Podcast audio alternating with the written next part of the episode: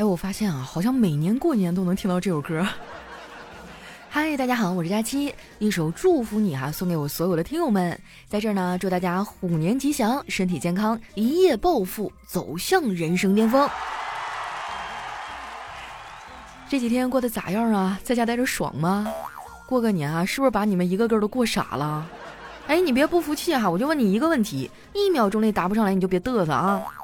请问，今天礼拜几？不许看手机啊！以前小的时候吧，特别盼望过年。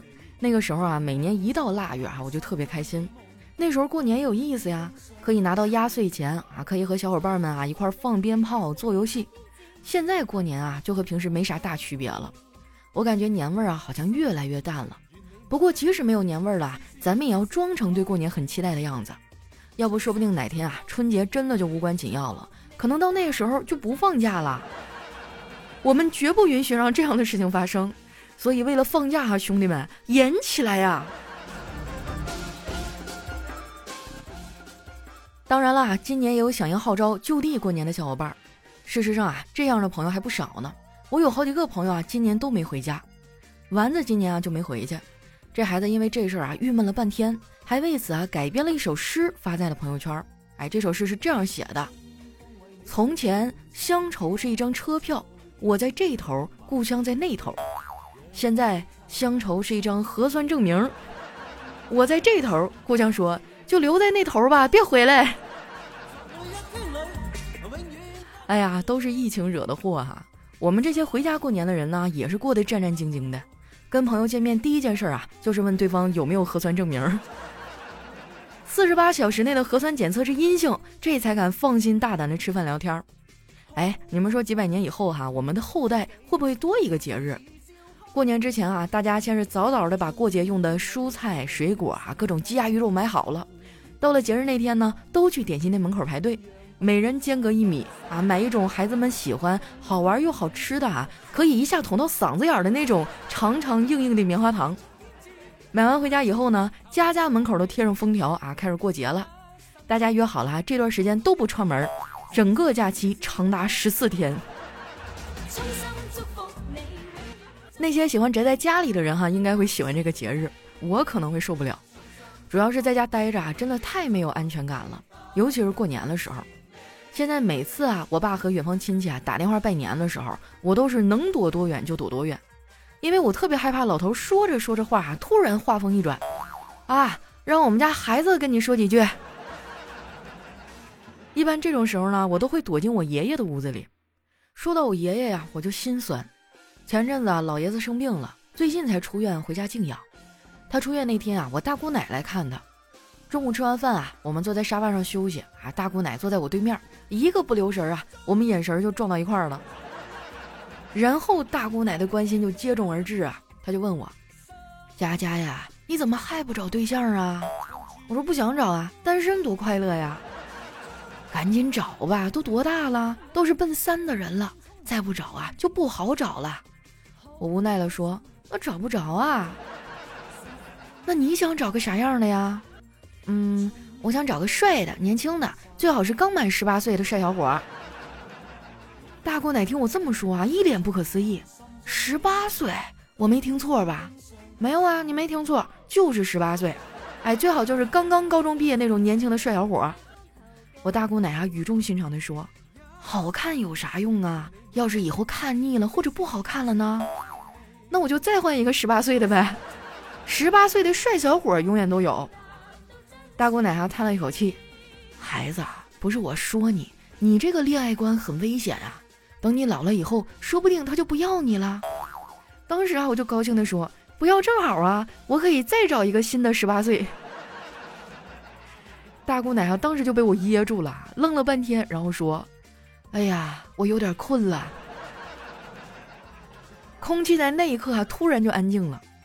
我爸呢，看大家有点尴尬啊，就想缓和缓和气氛。他说：“闺女啊，找不找对象呢？咱先放到一边儿。你有空啊，就多回回家，陪你爷爷说说话，别光顾着自己玩。”我爷爷听完啊，慢条斯理地说：“你呀，成天忙着在公园跳舞。”怎么不见你回来陪我说说话啊？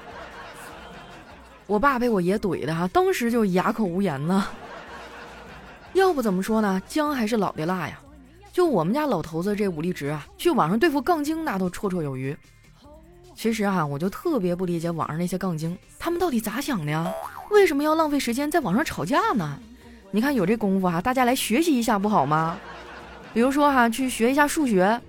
你发现没有啊？只要开始讨论数学，人与人之间呢就变得非常的相似了，因为不会就是不会，大家都不会。之前啊，我看到一个研究调查说，杠精呢往往都有一些偏执。之前啊，我们公司有一程序员小哥，还不知道怎么了得罪了一杠精，好家伙，对方直接化身黑客啊，对我们公司进行攻击和勒索，还说了不照他说的做，就每二十分钟断一次网。一开始呢，大家也没当回事儿哈，一个普通人是吧？再厉害能厉害到哪儿去啊？结果没想到网真的断了，技术部的人加班加点啊，都没有找到化解的办法。最后发现，原来是黑客买通了保安，每二十分钟拔一次网线。那次之后啊，我才发现自己对网络有多依赖。对于我来说啊，互联网呢就是一把双刃剑，我可以从互联网上获取很多的信息。然后我的信息呢，也同时被互联网掌握。大数据还真的太可怕了。白天我和丸子说个啥，晚上呢就能给我推送相关的东西。我还和丸子讨论过这个事儿，丸子对此呢特别的不屑。他说：“大数据啊就是个噱头。确实，现在啥平台都要猜我喜欢，这个也猜，那个也猜。但是你看看，猜的都是些什么玩意儿啊？这么久了都没有猜出来，我就喜欢免费的。”要我说呀，丸子就是太懒了。其实手机呢是有很多隐藏功能的，我不知道你们啊，反正我手机呢有一个特别神奇的功能，只要你微信啊私信我一句，哎，我给你点奶茶呀，哎，立马就可以得到我家的详细地址，真的好神奇啊！你朋友们快来试试看哈。我对奶茶的口味呢没啥特别的要求，就一点哈，如果说你们想要给我写纸条啊，或者是写什么祝福语啊，千万不要写错别字儿。哇，真的，我处女座，我有强迫症，我一看到错别字儿，我就贼闹心，我就特别想拿个笔给你改喽。这个毛病我也想改啊，但是真的改不掉。小黑呢就特别不理解我，之前啊，他甚至还问过我一个特别白痴的问题，他说：“佳琪啊，你们处女座过年买的鞭炮是多少响的呀？每一个都响了吗？”当时把我气的哈，我说黑哥，你要是闲着没事儿呢，你就多干点活啊。再不济呢，你就找点自己喜欢的事儿干。你说你一天天挤兑我干啥呀？又不能帮你升职加薪，走向人生巅峰。你找到自己擅长并且喜欢做的事儿，没准你就成功了呢。小黑说：“你快拉倒吧！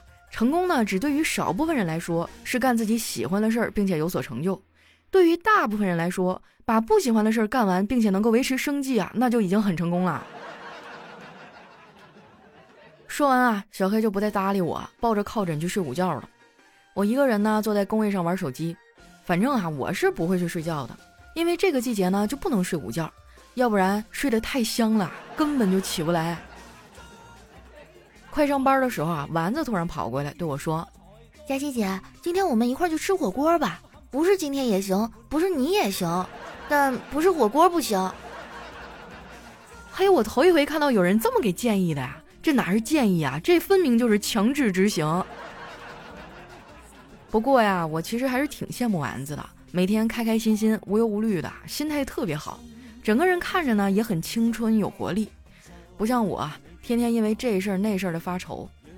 我爸呢看我天天皱着眉头啊，就问我：“闺女啊，你咋了？年纪轻轻，整天唉声叹气的。”我说：“爸，你有没有听过那首诗啊？问君能有几多愁？”二十来岁秃了头啊！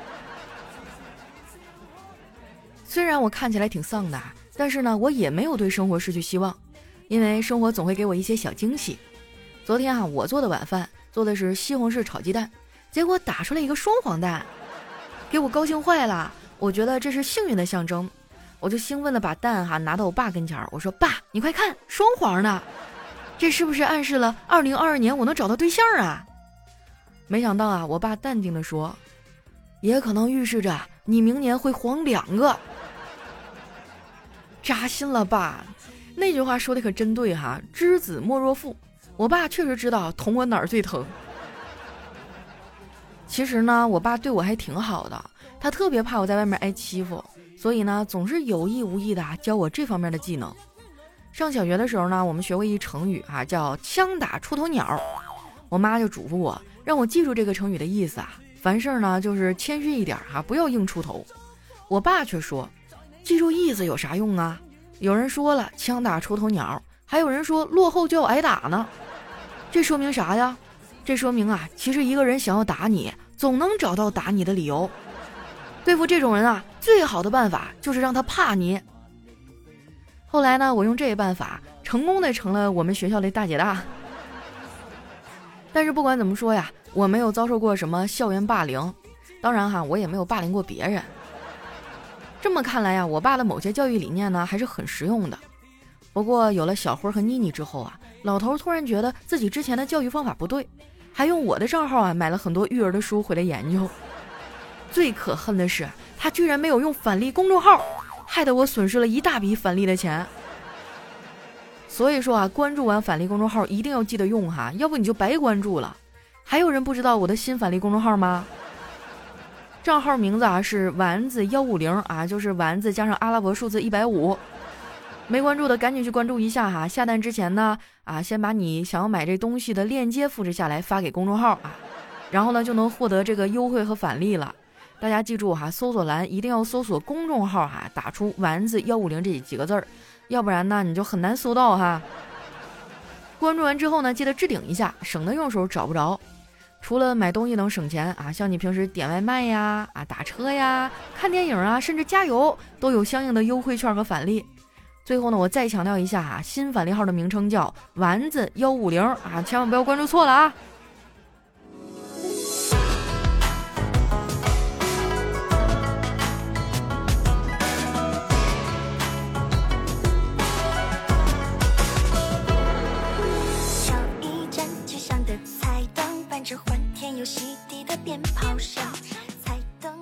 一段音乐，欢迎回来，我是你们的老朋友佳期。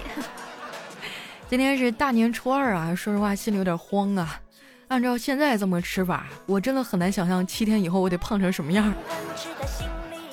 要不咱们搞个竞赛吧，就比一比正月里谁胖的最多，没准我能赢啊。那接下来时间啊，看一下我们上期的留言。首先这位呢叫像样的昵称都被用了。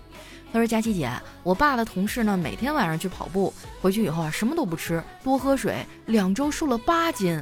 问题是，他跑完步回去都不饿，身体脂肪太多了。哎，你要不要试试啊？你看啊，问题这不就出来了吗？人家跑完不饿，这怎么可能？我每次运动完之后，我都恨不得多吃两碗大米饭，得不偿失呀。下面呢叫 Mister 阴天，他说听到一半儿哈，说起了疫情。”想起来前几天九点半，我正在玩游戏呢，我妈给我打电话，跟我说啊，香丽给她打电话了，问我在不在家。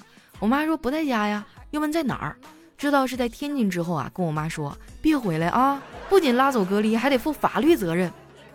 我在天津，回去要健康码、行程码、核酸证明，还有政府盖章。回去之后呢，还要让村支书签保证书。哦，对我老家呢是河南的。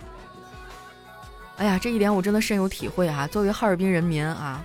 我这一段时间捅嗓子眼的次数，比我这么多年谈过的对象都多。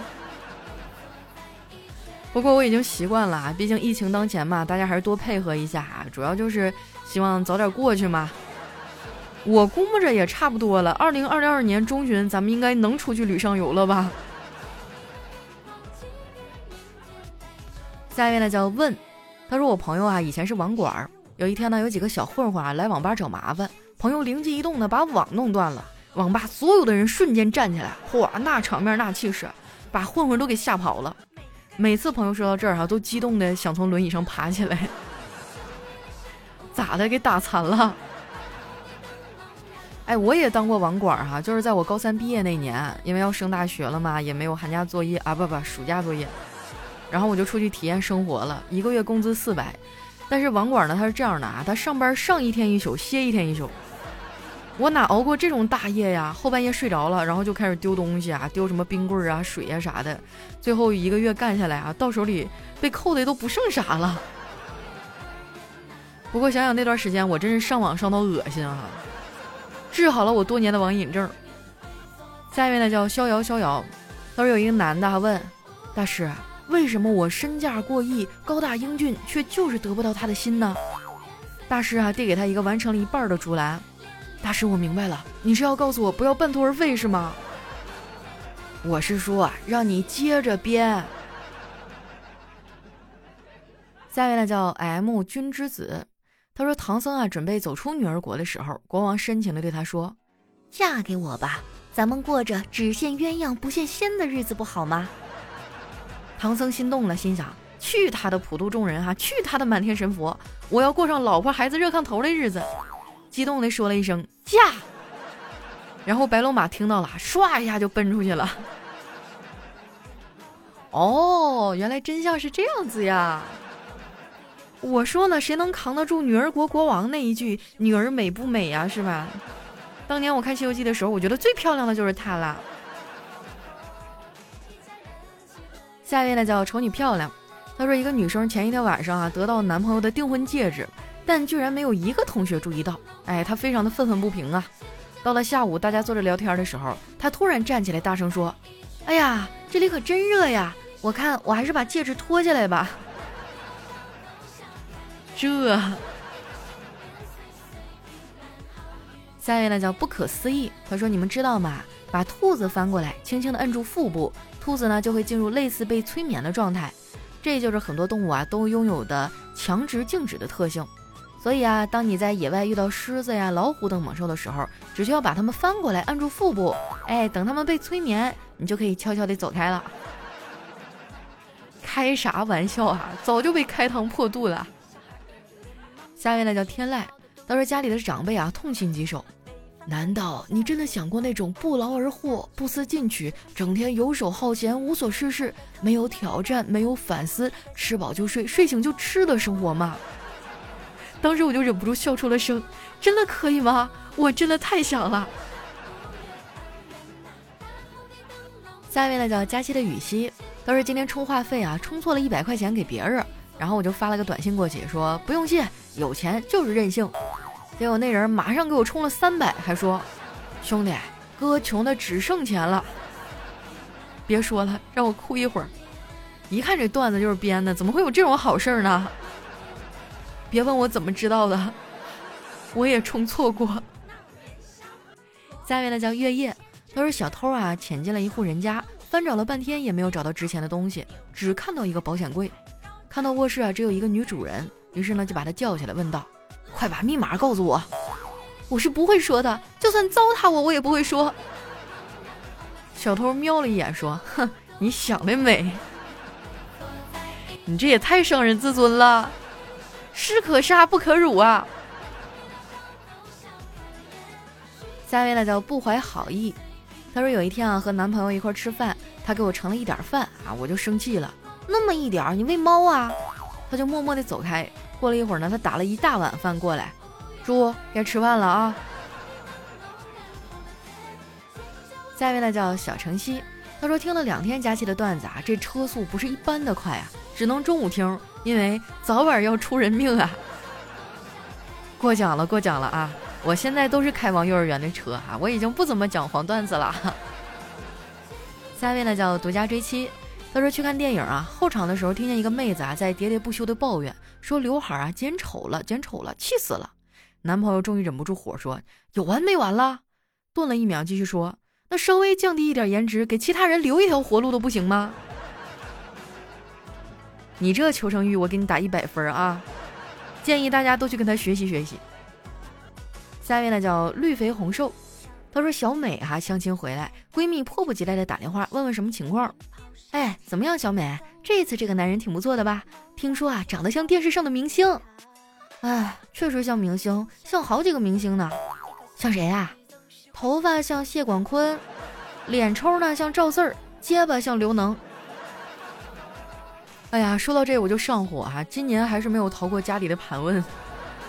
你说每年买那么多什么花生啊、瓜子儿啊、大榛子呀、松子儿啊，怎么就堵不上你们那个碎嘴子呢？你要实在闲，你找一个兼职是吧？去给人家哄孩子，还能赚点生活费呢。下面呢叫真不知道该如何是好。他说昨天啊，老婆收拾东西啊，对我说：“老公，我该买个包了。我那个包还是夏天的时候买的呢，现在都冬天了。”我当时就纳闷了，咋的？包也怕冷啊？包是不怕冷，那你怕不怕绿啊？下一位呢叫世界变化快，他说刚才吃完饭啊，老妈突然问我，哎，你还记得不？小时候你来妈单位玩，有一个张阿姨的女儿，经常和你一起玩游戏，那个叫小丹那个。我点点头啊，说记得。他又问，那你还记得不？有一个刘伯伯啊，就是后来家里拆迁分了十几套房那个刘伯伯，总爱逗你俩，说你俩是小两口，你总是追着刘伯伯打，小丹总是哭。我点点头啊，说记得。他顿了一下说。啊，刘伯伯这周呢就要和小丹结婚了啊！这剧情真的是让我猝不及防啊！下一位呢叫佳期，你微笑时很美。他说和微博使用率高的女生谈恋爱，你只有一种归宿，就是成为她发微博的素材。如果你看不见，只能是因为她发在你不知道的小号上了。哎呀，说实话，我都没有微博小号，我每次吃瓜我都用大号吃，我还拉着大家一块儿吃。哎，我觉得好快乐，就一帮人一起讨论那个样子。下位呢叫佳期，你是我的云彩。他说最简单的社交技巧呢就是长得美，最实用的收纳技巧呢就是房子大，最有效的减压技巧呢就是死了心，最有用的省钱妙招啊就是赚得多，最直接的安心快乐啊就是家里有矿。哎呀，虽然说不出哪里不对哈，但是总觉得有点心酸呐。下一位呢叫家家有本难念的经，他说哥们儿啊到我们家哭诉，老子非得跟那娘们儿离婚。我看着鼻青脸肿的哥们儿啊，我说虽然你被嫂子打了，但是也没有必要离婚呐。他没打我，既然他没打你，那更不用离婚了呀。哥们儿望着我还悠悠的说，他虽然没打我，但是但是他在旁边指挥来着。所以说，结婚之前一定要打听清楚啊，这个姐妹家里到底有多少兄弟姐妹呀？几个大舅哥小舅子呀？要不然一吵架真的是有点惨呐。下一位呢叫彼岸灯火，他说买洗衣机啊，想着要买洗烘一体的，忘了咋说哈，一时口快就跟那销售小姐说，那个给我找一个蒸烤一体的洗衣机。那销售小姐吓了一愣，哎呀，我们家洗衣机只洗衣服不做饭的。你这要求是不是有点多？来看一下我们的最后一位啊，叫失眠的航行。他说有一天啊，我说，哎，借我一百块钱呗。啊，丸子说，我没带那么多呀。那你有多少？五十。那好吧，那你先欠我五十啊。嗯，行。那等我有钱了，我再给你啊。就好像总觉得哪里不对的样子呢，莫名其妙的就欠一屁股债啊。好了，今天留言就先分享到这儿。喜欢我的朋友呢，记得关注我的新浪微博和公众微信，搜索“主播佳期”，是“佳期如梦”的佳期。哎，有什么好玩的段子，或者想对我说的话呀，或者心情祝福，都可以留在我们节目下方啊。你放心，大过年的哈，不管你们在下面说啥，我都不会怪你的。好了，那今天节目就先到这儿，我们下期再见。